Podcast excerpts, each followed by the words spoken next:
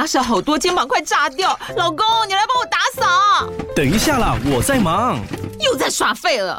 我忙着找虎标红色万金油，帮你缓解肌肉酸痛啦。这瓶百年口碑，天然草本配方，含有温感肉桂，按摩更有效。剩下的家事交给我。老公，爱老虎油。虎标在手，全家神队友。全台各大药局、屈臣氏、康氏美皆有贩售。卫蜀成制字第零一五七零一号，北市卫药广字第一一三零四零一四九号。使用前请详阅说明书、警语及注意事项。Hello，我是洪安。欢迎来到唐红安的单身女子旅行。在这里，你会听到关于一个女生旅行会遇到的各种奇遇，一个人旅行的技巧，当然还有异国恋情。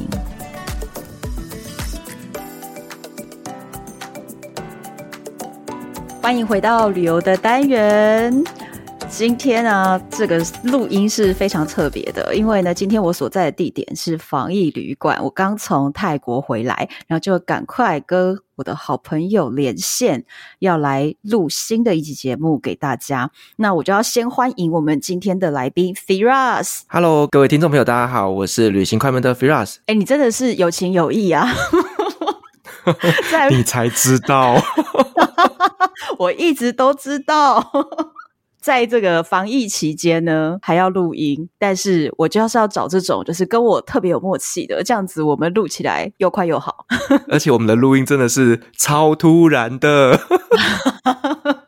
好，这个就是另外一个故事啦。诶，那我要先跟你讲哦，听说呢，《鬼岛之音》要出多语言版本的节目。这周呢，他们将跟法国在台协会一起发表一个聊法国跟台湾文化艺术交流的 podcast 节目，叫做《法台漫游》。法台漫游，诶，听起来蛮有趣的。这个节目在聊些什么东西啊？他这个节目是每一集跟来台湾做创作的法国艺术家做访谈，聊他们的作品，还有他们的台湾经验。那来宾非常的广泛，涵盖了电影导演、演员、电音 DJ、歌手。剧团导演、VR 创作者等等，都是很新鲜的艺术，好像跟我们传统印象的红酒啊、油画啊那种艺术是不太一样的哦。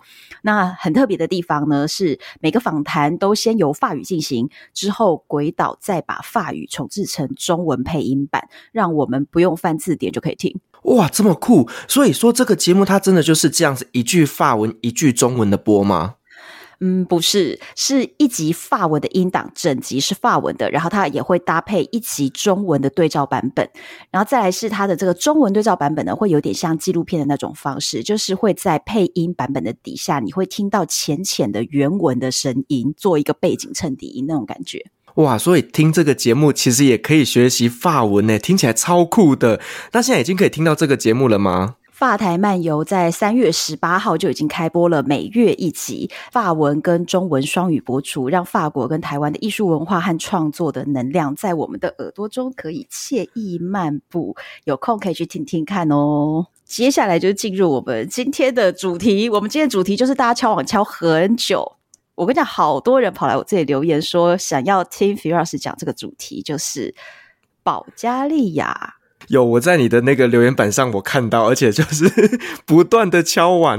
对，你有埋伏在那个啊，我们的那个单身女子旅行的 FB 社团里面。没有，我跟你讲，那是我我发动水军。真假的啦，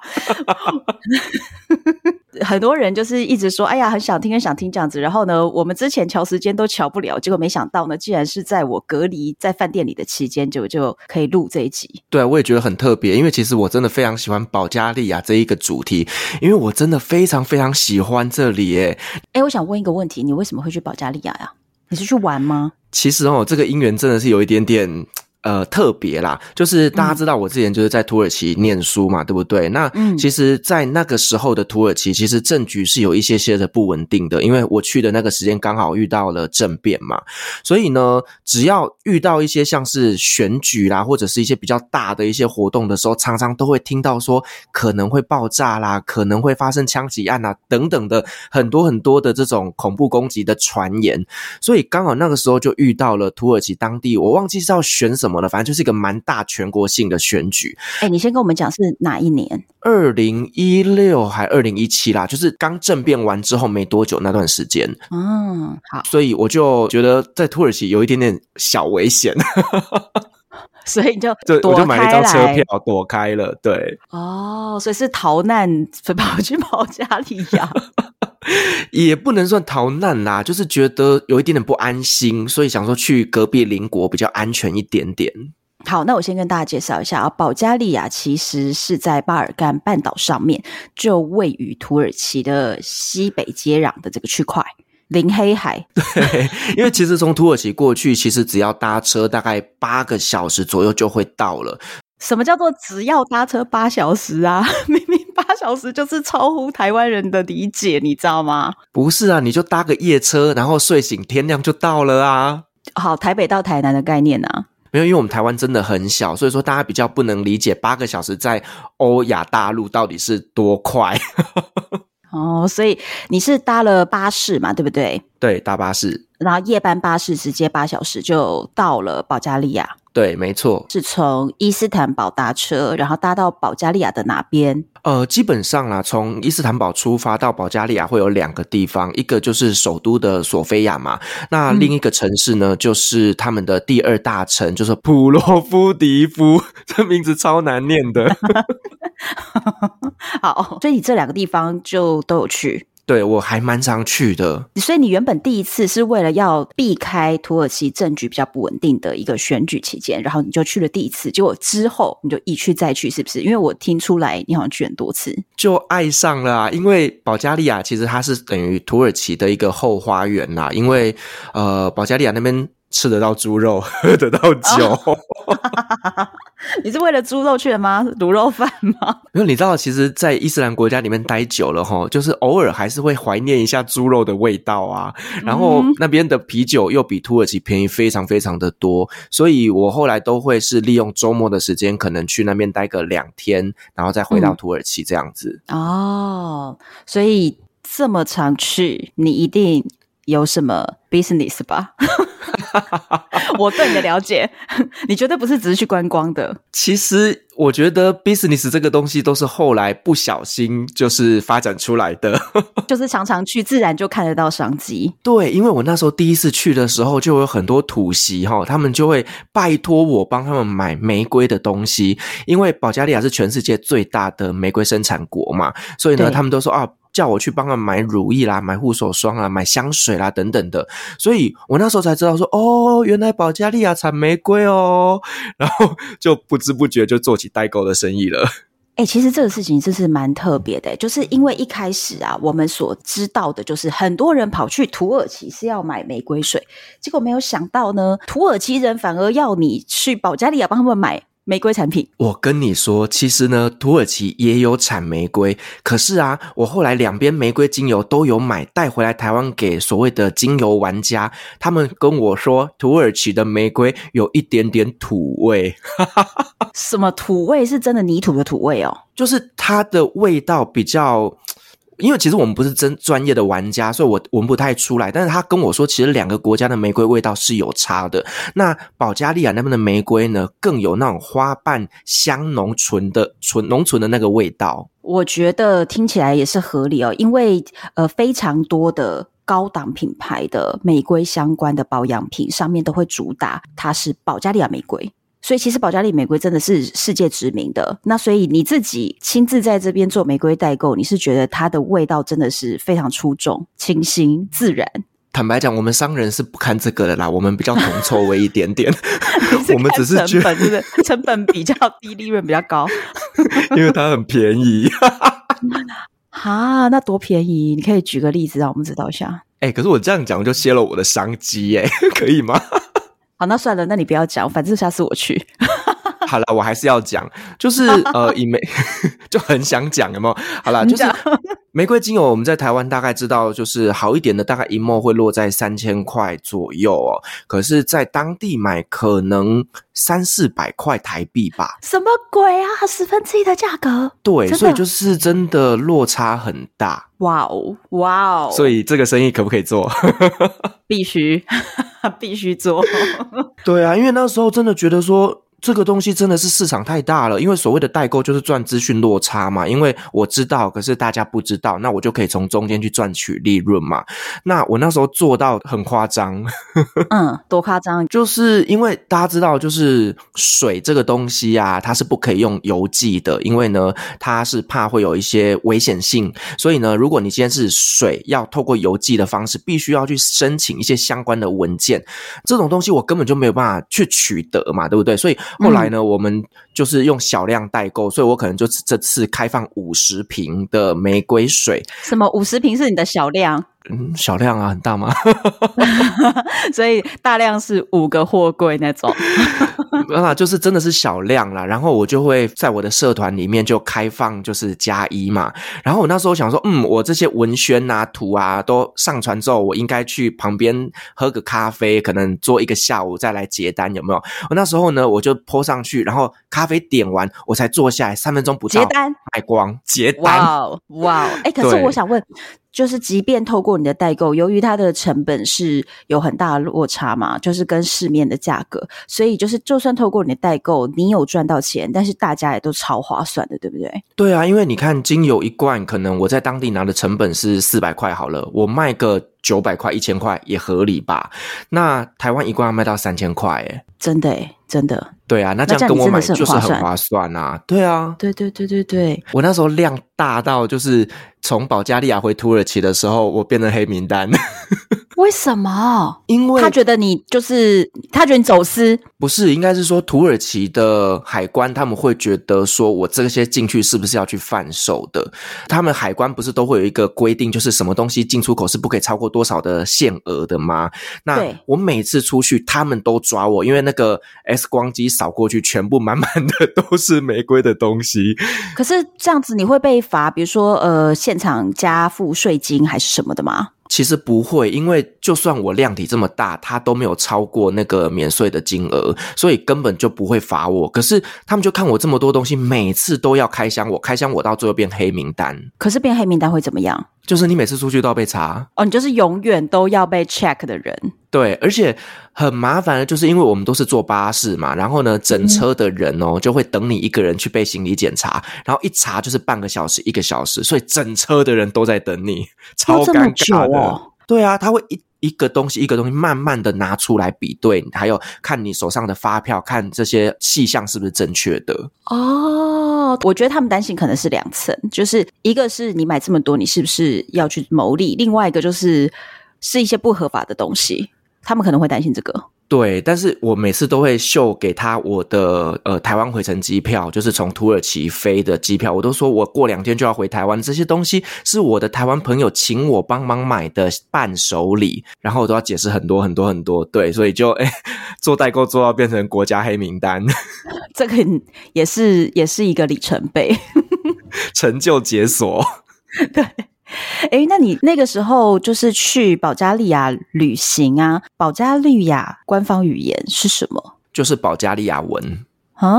哦，oh, 我我就是现在才知道，保加利亚有他自己的语言就对了。对，那其实保加利亚文它跟俄文很像。我当时去到那边的时候，我就发现是啊，吉祥海啊，因为他们的人都不会讲英文，他们也不会讲土耳其文，所以我在那边我真的像个哑巴，你知道吗？因为所有的标志全部都是保加利亚文，它没有英文标志。好痛苦哦！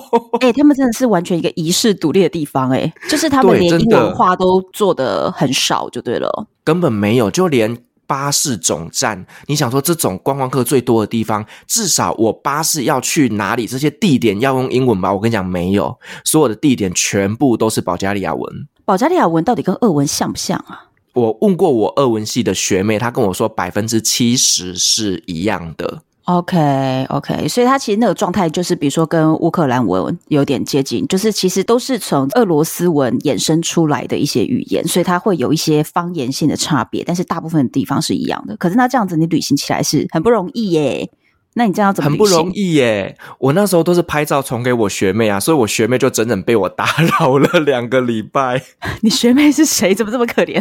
因为像我自己在俄罗斯旅行的时候啊，就是也是完全不懂俄文。那俄俄罗斯除了比如说圣彼得堡的英文化会好一点，其实中部的一些城市都没有英文，所以我也是不断不断的用那个 Google Translate 去翻译。对啊，一定要的啊，因为你有时候去当地，他们真的只有民宿的老板会讲英文吧？你去外面，你连超市要结账什么的都没办法呢，他们真都听不懂呢，所以你就只能够用 Google 翻译，然后慢慢的按，然后就我跟你讲，其实那个翻的也不是很准，但是就是大家似懂非懂的做沟通，用猜的，用猜的，真的，所以真的，我觉得保加利亚它对于旅行来讲，其实在语言上面会有一点点的障碍。啊，所以算是一个进阶的自助旅游点，因为如果你只是出街就是英语系国家的人，那到这边你可能会受到一点震撼教育。对啦，但是我觉得，如果说你今天去的地方是在首都索菲亚，或者是去普罗夫迪夫，英文沟通都还可以，因为其实那边很多的年轻人他们都有受过正统的英文教育。可是如果说你是往一些比较偏的地方，比较 local 一点的，基本上英文都不太通啦。嗯，好。诶，那你跟我们介绍一下索菲亚这个地方是他们的首都，对吧？对，他们的首都是索菲亚。你觉得索菲亚是一个很适合旅行的目的地吗？我觉得索菲亚真的还蛮适合的。这个地方我对它的第一个印象哦，就是满地的涂鸦，嗯、就是满满都是涂鸦，不管是哪一面墙，我跟你讲，没有一面是干净的墙。你是说喷漆那种 graphic 的东西？对，就是所有的建筑墙上全部都是涂鸦，满满的。那好看吗？好看吗？是好看的，他们真的蛮有艺术天分的，我觉得。那真的很酷诶，因为我跟你讲，我另外一个就是欧洲国家，让我一进到那个城市就感觉到，哇，怎么到处都是 graphic design 的那种？就是比利时，就是也是很多的墙面，对不对？很像。对，那我觉得索菲亚还有一个特色，就是说它那边古迹真的非常非常的多，它可以算是整个欧洲国家里面，除了希腊、意大利以外，应该算第三多古迹的国家了。因为它以前就是被罗马帝国所统治，所以这个地方其实在西元前七千多年就有人住在这里了。所以这个城市可以说是盖在罗马帝国的正上方哦，而且其实它就是罗马帝国啊、拜占庭啊、鄂图曼的统治啊，所以它其实在这个地方有很东欧的，然后有很中世纪的这些古迹都留在这里。对，而且你知道那个古迹多到一种什么状态吗？就是说他们曾经有一个呃财团，他们在索菲亚这边买了一块土地，他准备要来盖一间饭店，结果这样挖着挖着，他竟然就挖到了一座比罗马竞技场小十公尺的一个一个大古迹，那还是超大哎、欸，超级大的竞技场。但是你知道吗？这个饭店它并没有停止盖这一个饭店哦，它就继续把这个饭店盖在这个罗马竞技场的正上方。可以这样，饭店里面你可以从它的地板往下看，然后就看到那个古迹的遗址哦。对啊，很多地方都可以耶。像我们刚讲这个饭店，其实某些地方你是看得到这个竞技场的。那甚至啊，在他们的一个地铁里面，他们的地铁真的是你会发现说，捷运它会有一些透明的地板或者是透明的墙，旁边放满的就是这些古迹。好酷哦！这种地方我真的超想去。而且你知道吗？就是因为古迹多到一个不行，所以说呢，它捷运挖了三十年。其实我觉得他们并不是说不在意这个古迹的维护，他们其实如果是有用透明的地板啊去把它呈现，我觉得其实他们是在现代化的过程跟古迹维护之间试图去找一个平衡点。因为如果呢，他们满地都古迹，那难不成他们这个国家就不用做现代化了吗？所以其实这个是很两难啊。对啊，那因为它这地方古迹真是多到一个不行哦，所以其实在，在呃保加利亚他们也有很多很多这种呃 free walking tour 的一些主题。那，包括像是呃，他们会带着你去逛他们这种很有名的教堂啦，然后古迹啦，甚至他们还会带着你骑脚踏车啦。那甚至在他那边还有一个叫做美食的 walking tour，就是他会带着你去踩某些餐厅的点，然后去体验他们当地的一些冷汤啦、美食啊等等的。所以我觉得真的在保加利亚，你光是这些免费的 walking tour 你就参加不完了。哎，我觉得真的很酷哎。听起来这个国家其实有非常深厚的文化可以去挖掘的，而且重点是，我觉得他们的年轻人真的是热爱介绍自己的国家，热爱到一个爆炸。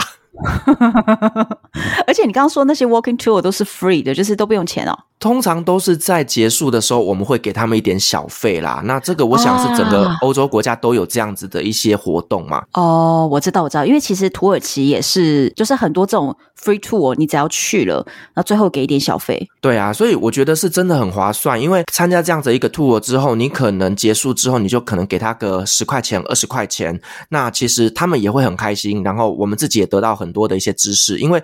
这些年轻人在介绍自己的国家的时候是充满了热情的，所以呢，你会得到的资讯会比你参加当地这些旅行团还要来得更丰富哦。所以其实这些资讯是从，比如说你住在旅馆里边啊，什么你都可以取得这些资讯吗？对，基本上每间旅馆啊，然后或者 hotel 等等，他们都有这些相关的资讯。哦，那你觉得你自己在这边最推荐必须要做的事情是什么？买玫瑰啊！啊，这样讲。对不起哦，我们就 没有代购，自己也要买就对了。呃，当然啦，就是因为他们是真的很好买。因为那我问一个问题，就我所知啊，就是全球几大保加利亚玫瑰产地，他们其实都会在玫瑰盛产的季节有玫瑰相关的 festival，所以保加利亚也有吗？那当然啦、啊，他们呢，就是毕竟是全世界最大的玫瑰生产国嘛，所以呢，他们在每年的六月，哦，就是玫瑰花盛开的时候，他们就会举办的这个呃玫瑰花节。基本上呢，他们就是会定义，就是在五月底到六月初的第一个星期天，然后直到最后星期天的中午巡回结束之后才结束。那为期大概是一个礼拜的时间。他们是有什么有游行吗？对，会有游行，而且他们会有玫瑰小姐选举大赛。玫瑰小姐的选拔，就是在那个时候，你会发现，就是他们这个小镇啊，它叫做卡赞勒克，这个地方的所有的少女们，她们都会穿上粉红色的制服，就是他们的传统服饰啦。那很漂亮，就是他们这些女生做的这些打扮之后，然后会在路上游行啊，然后会撒花瓣啊等等，就超级浪漫的。就是你只要是喜欢粉红色、喜欢玫瑰花，你在那边一定会心花怒放。哎、欸，我跟你讲一个故事，因为摩洛哥也有一个玫瑰小镇是盛产保加利亚玫瑰哦，然后他们那边也有一个玫瑰节，但是他们的开花季节大概会是在四月份左右，所以呢，每一个地方以开花的季节为它的 festival 的季节嘛，所以他们的节日是在四月。可是我当时就是发生过一件事情，就是你知道玫瑰花在玫瑰的花语里面就是代表爱。对不对？对，那我跟你讲，你知道它代表爱是有原因的哦。你要想，就是很早很早以前，为什么这些人会想说玫瑰为什么要代表爱呢？为什么呢？为什么？因为玫瑰精油和玫瑰的花香，这是真的。我现在以下讲的，你就觉得非常的荒唐，但是就是真的，它就是有一些可以让人类非常动情的一种效果。真的，真的。然后，我现在就跟你讲，那时候我们就是有一整团的客人经过这个玫瑰小镇，然后这团客人是里面其实就是大家都是不认识，然后经过了这个玫瑰小镇的时候，大家就买了很多玫瑰水，把它当成空气香氛在那边喷，因为很便宜嘛，所以整个车子里面就散发着花香。非常奇妙的是，就在那一天的晚上开始。我觉得有一些人就开始蠢蠢欲动，然后 这一团里面所有的男性都在团内找到了女友。你说有没有这么厉害的恋爱巴士？所以它具有催情的效果。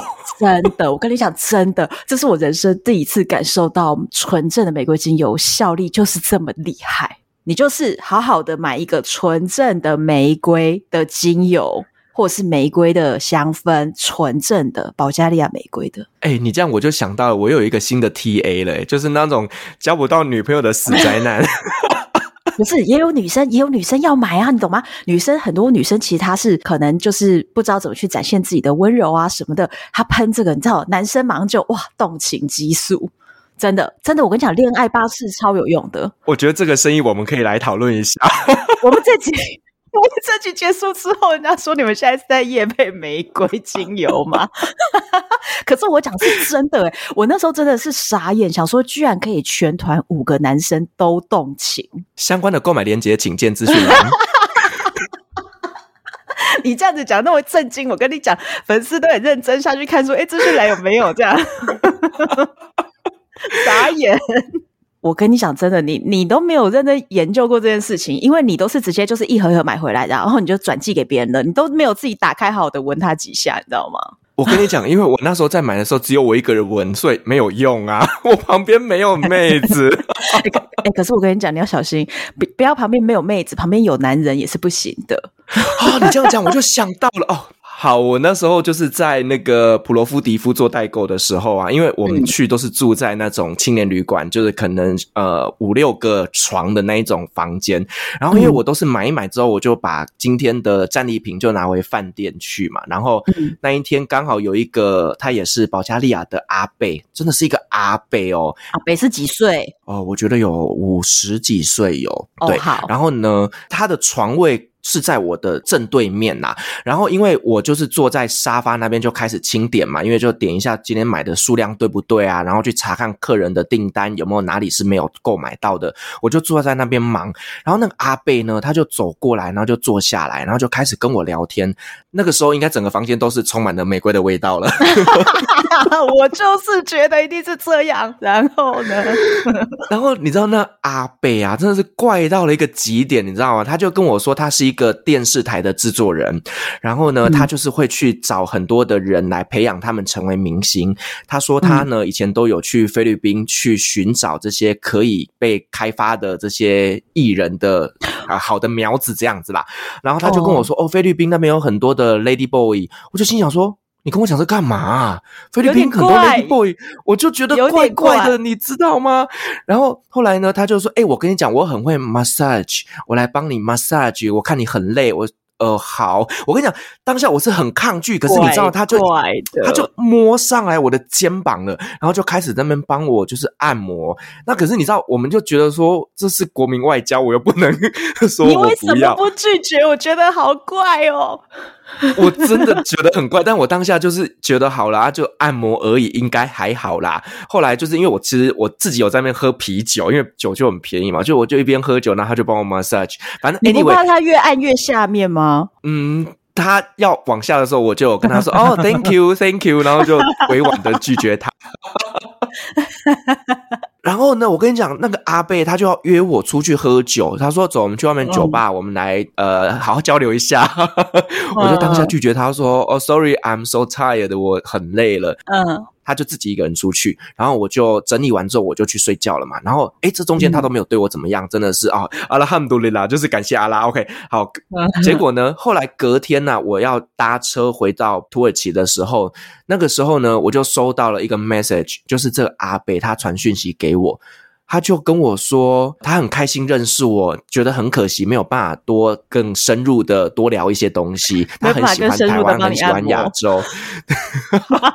你知道最后他就丢了一句话说：“You are a very beautiful boy。” Oh my god！我心里想说：“天哪，我这辈子第一次被人家用 ‘beautiful’ 这个词来形容。”然后我真的整个。炸毛，你知道吗？整个毛细孔炸开，好恐怖哦，好恐怖哦！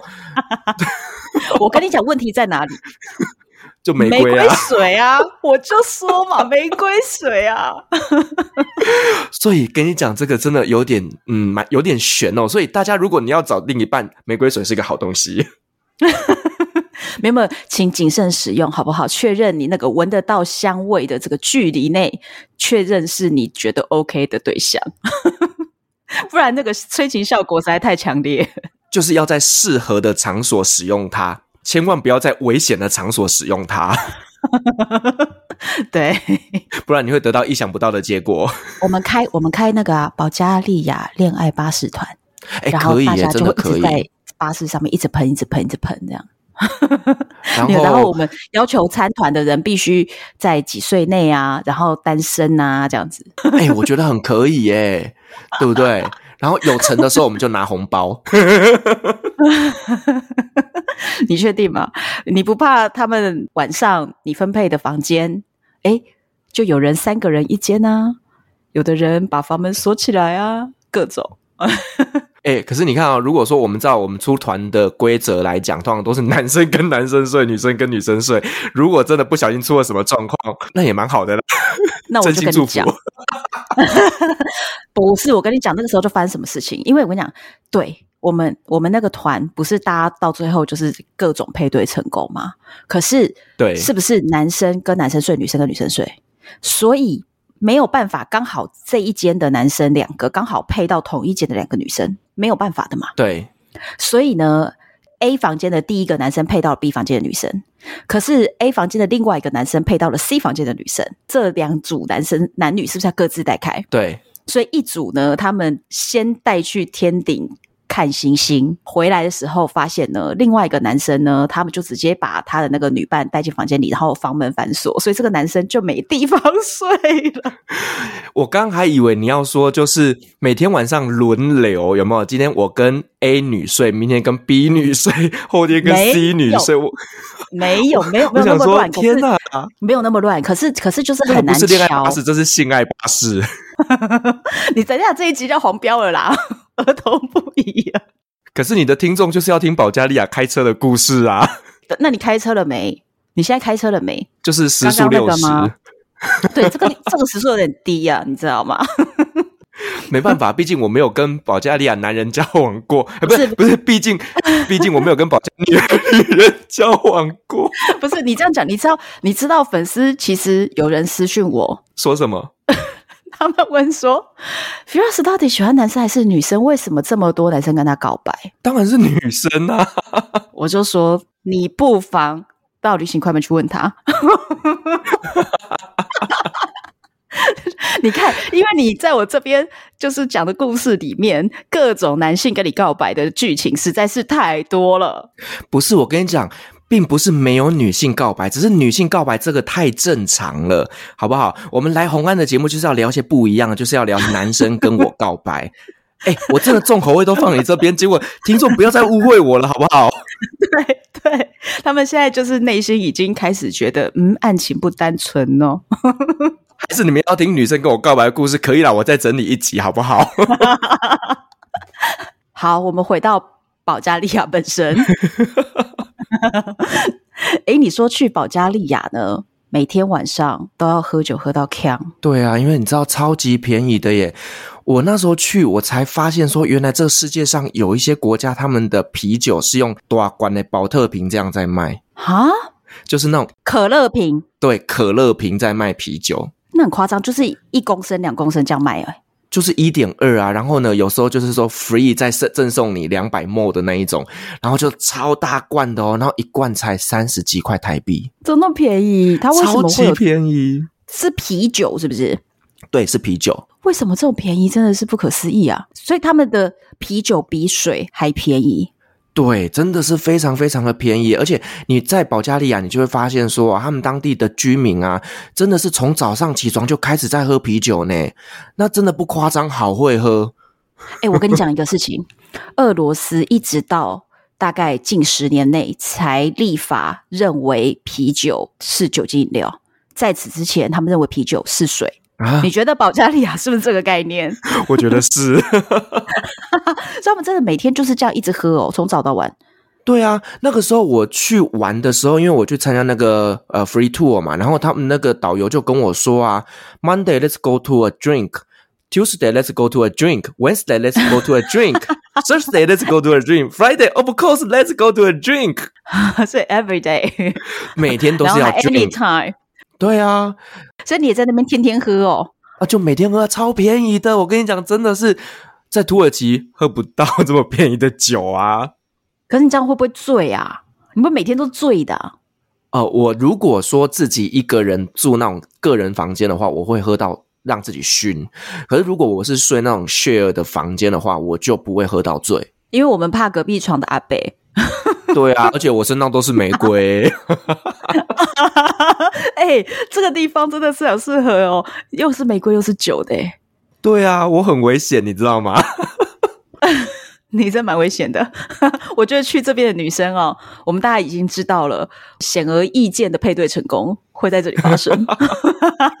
我跟你讲，就是他们不只是啤酒便宜啊，就是他们包括连烈酒都很便宜。嗯、所以那个时候呢，像我在土耳其就会很多朋友，他们知道我要去保加利亚玩的时候，都会叫我回程的时候帮他们带烈酒啊。所以我讲，在土耳其呢女生就要你买玫瑰类产品，男生就要你买烈酒。对啊，因为真的非常非常的便宜，因为土耳其是伊斯兰国家嘛，所以它的酒的税金是高的，所以呢，对对对，在土耳其买酒很贵，可是保加利亚就很便宜。哇，这个好邻居，所以它不只是土耳其的后花园，它还是土耳其的酒仓。呃，我觉得也不能说到酒仓，因为其实土耳其跟保加利亚之间其实是有一些些问题存在的。土耳其人是不可以自由进出保加利亚的，他必须要去申请申根签证。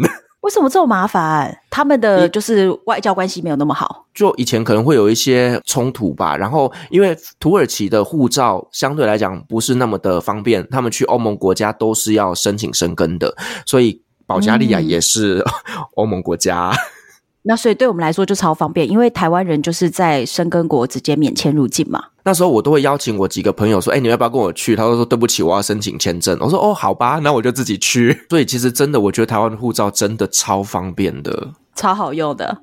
哎、欸，那你可以跟我们介绍保加利亚，我们喝酒就要配美食，对，有什么你推荐的美食？猪肋排啊。哎，我觉得这个地方好适合狂欢哦，又是玫瑰水，又是酒，还有猪肋排。他们因为呢，跟土耳其，我觉得其实也是因为很近的关系，美食还是有一点类似的。像他们都很爱吃烤肉，然后呢，也会有一些像土耳其的沙威玛等等的啊。嗯。那另外呢，他们非常喜欢吃面包类，那他们的面包也是做的非常非常的好吃。然后重点是啊，我觉得保加利亚人很喜欢喝优格，他们甚至会把优格呢把它做成汤，然后上面就是会把它撒一些他们当地的一些香料，我觉得蛮开胃的啦。优格汤哦，浓。稠的浓汤那种感觉，对对对，保加利亚人的冰箱里面两个东西必备，一个就是啤酒，一个就是优格。哦，我以为你要说一个是啤酒，一个是猪肋排，耶。没有啦，猪肋排是通常是在餐厅里面才会有啦。可是说他们真的很爱喝汤，非常非常爱喝汤的民族。嗯，那你说你在这里吃到了这辈子吃过最好吃的猪排？哦，那个是在邦斯科。那邦斯科这个城市其实它是保加利亚最大的滑雪胜地。那基本上呢，呃，来自很多南欧的国家的人都会到邦斯科这个地方来滑雪。那我那时候自助旅行去到那边的时候，我就爱上了这个城市，你知道吗？因为只有这个城市可以用英文沟通。哦，所以它因为它是滑雪圣地的关系，对，所以那边有非常非常多像南欧上来的人，所以那边所有的看棒都会写英文，所以我真的觉得哇，好开心，在那边两个礼拜第一次看到英文。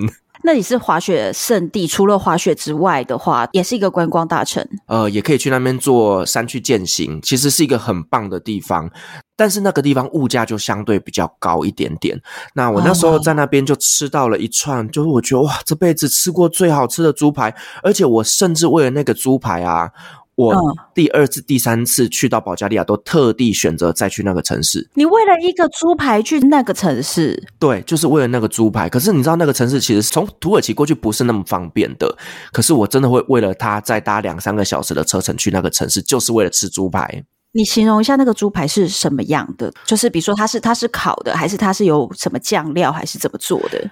其实它是有点像炖的，然后呢，它上面会有那种像是蘑菇酱，还有一些就是他们当地的一些酱料。可是它吃起来就没有那个猪肉的那个咸味，然后又入口即化，它又有一点点像是牛排的那个口感。啊、我觉得真的是不像吃猪排，它是炖猪排吗？是炖菜？嗯、它是炖的。哇哦，真的非常非常的好吃。请问有照片吗？呃，我会去找一下，应该是有，因为太好奇了，到底是多好吃一个东西，你要多花这么长的车程去到那里？有特别的一间店的那一家的猪排，还是说这个城市的猪排都很好吃？我是只吃到那一家，我坦白讲没有去其他的店吃他们的餐点，但是就是这一餐刚好让我遇到我这辈子最好吃的猪排。真的假的？好好好，所以呢，你就把这个资讯给我们公布出来，我们大概以后我们的恋爱巴士就是要开到这里来啊，大家一起吃猪排，没有问题，我们一起去吃猪排。然后另外啊，就是这个邦斯口那边其实也发生了一个让我这辈子很难忘的故事，就是当时我是从别的城市要搭车过去 b a n s c o，我们什么都不懂的情况下，我当然就只能够用 Google 地图嘛，因为我们都听不懂司机跟我们说哪个城市哪个城市嘛，所以呢，我就是。Google 就开着，开着开着就会到一些城镇，然后上人下人这样子，到了 Bansco 这个城市。可是因为它的地标并没有告诉我它是 Bansco，，可是 Google 上面显示 Bansco 还要在一个小时的车程，所以当时我就没有下车。我就觉得很奇怪，我真的觉得真的超级奇怪的，可能定位上有一些问题吧，I don't know。反正该下车的时候我没下车，然后呢，车子就一路就开走了，然后开着开着，哎，Google 定位又恢复正常了，那边是不是有奇怪的磁场？I don't know。反正它又恢复正常了。这个时候呢，我就你突然发现你已经过头了。对，我就发现我已经过头了。然后我想要颤嘛，因为过去整个你知道，全部都是田，你这荒郊野外，你真的不知道该怎么办。我说司机，司机下车，我要下车。然后司机就把我丢包在那个荒郊野外，然后旁边满满全部都是稻田。反正就是你自己说你要下的呀，是他就说下是不是？好，马上开门给你下，就这样。但我当时只是觉得说，哦，他刚开出去，只是开个十几分钟，我应该还可以回去吧。殊不知，我下车之后，我去 Google 一下，用走的走回 Bansco 要走两个小时。我就心想说，我想也是，你也不想想他这个司机是是是时速多少？我那时候心想会花呀，怎么办？那怎么办？你后来怎么办？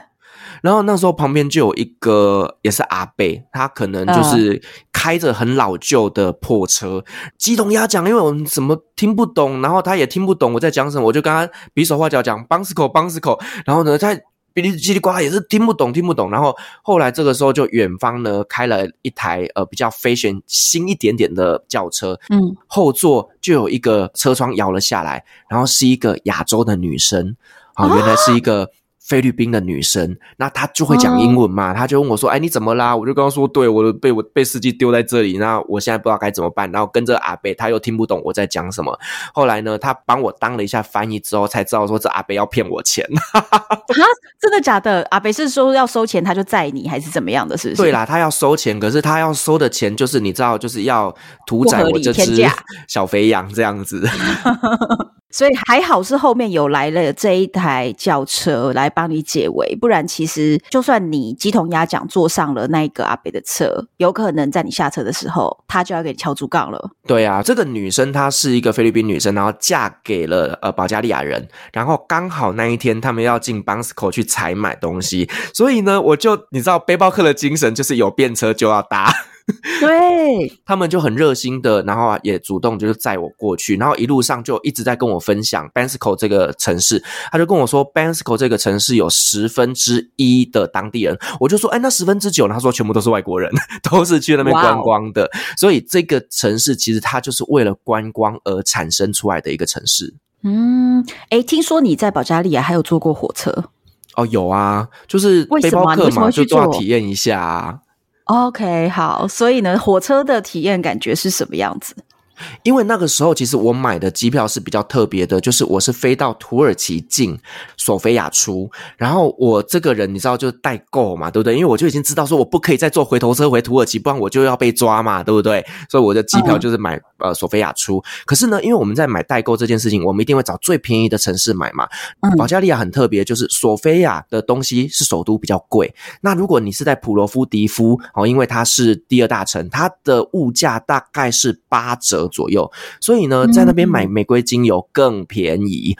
哦，所以你会特别跑去这边买？对，所以我都会在普罗夫迪夫那边买好我所有的代购行程之后，我再前往索菲亚。我就有查到这两个城市之间是有铁路的，有火车，所以我就想说，嗯，我们尝鲜一下吧。所以我就去问我的那个 hostel 的老板，我就说，哎，我想要买火车票。他就用一脸疑惑的眼神看着我，他就心想说，嗯、你怎么会想到要坐火车呢？因为他们可能连当地人都不太坐火车。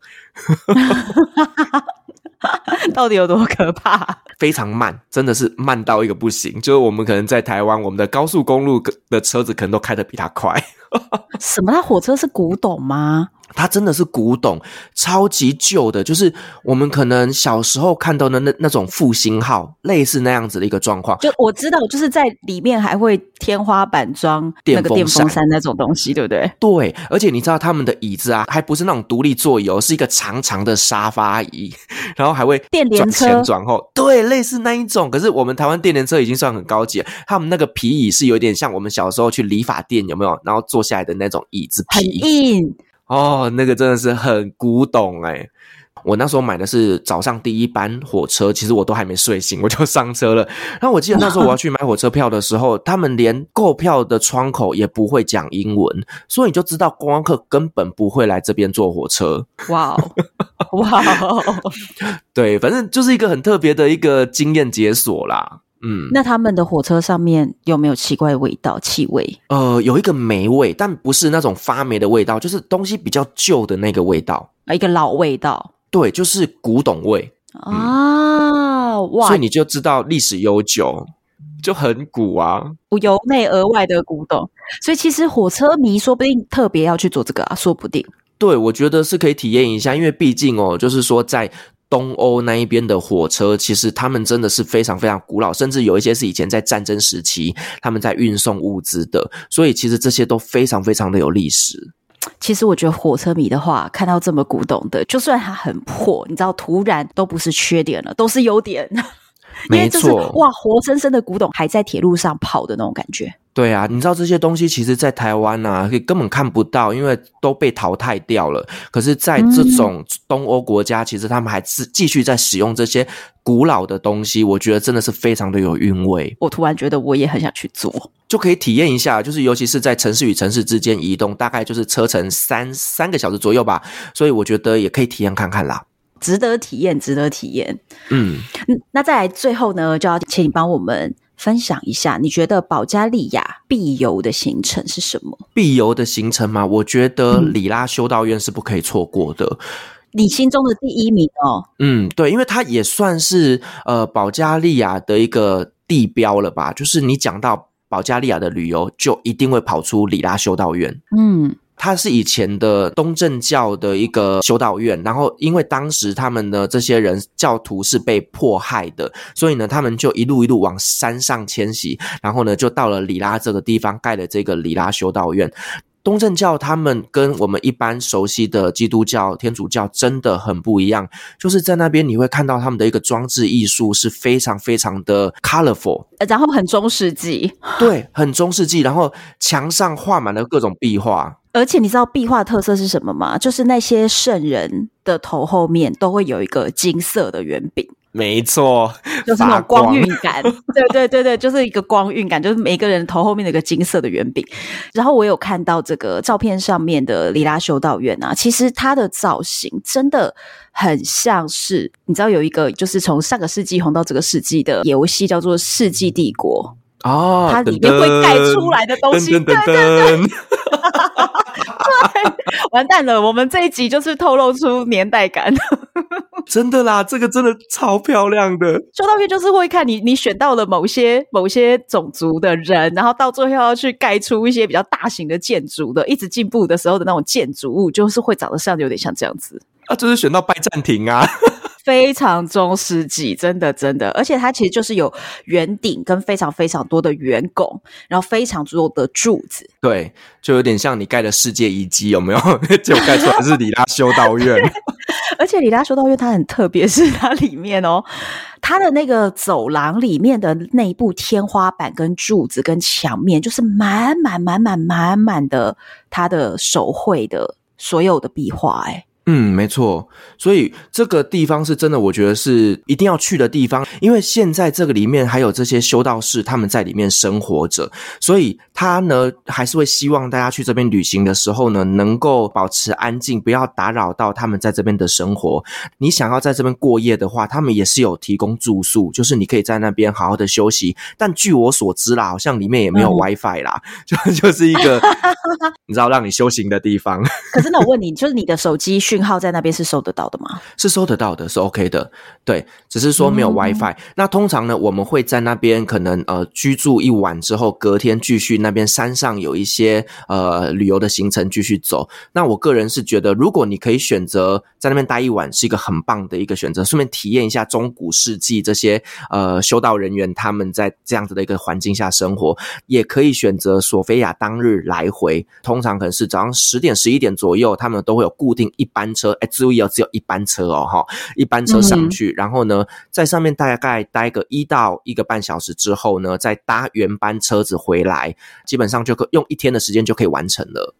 所以其实就是看你是想要去参观，还是你是想要去真正的体会一下那种修道士在里面的生活，对不对？嗯，对，我觉得是一个很棒的地方。然后，通常我们去那个地方有两个事情一定会做。第一个就是喝当地的泉水，嗯、就是呢，它会有几个水龙头打开，然后会有那种很清凉的水，那是都可以直接生喝的。通常我们都会喝完之后再装一瓶回来，就是感觉很神圣的感觉。圣水，我们就是会再走到这个修道院的后门那边呢，有一个小小的烘焙坊，嗯、那在那边卖的呢叫做甜甜圈。